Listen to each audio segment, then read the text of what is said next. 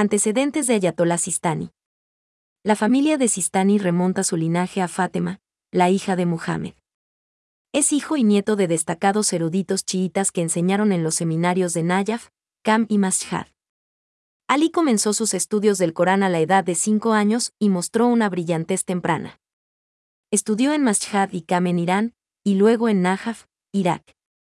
Sistani alcanzó el nivel superior de clérigo, convirtiéndose en un muftaid, alguien que tiene derecho a emitir fallos legales independientes basados en su interpretación de las Shari, a la edad de 31 años.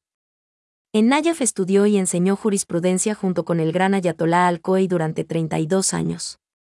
Lo sucedió como gran ayatolá tras la muerte de Al-Khoei en 1992. Está casado y se sabe que tiene un hijo, Muhammad Raide al-Sistani. Vive con sencillez, rara vez aparece en público y se dice que es muy humilde y piadoso.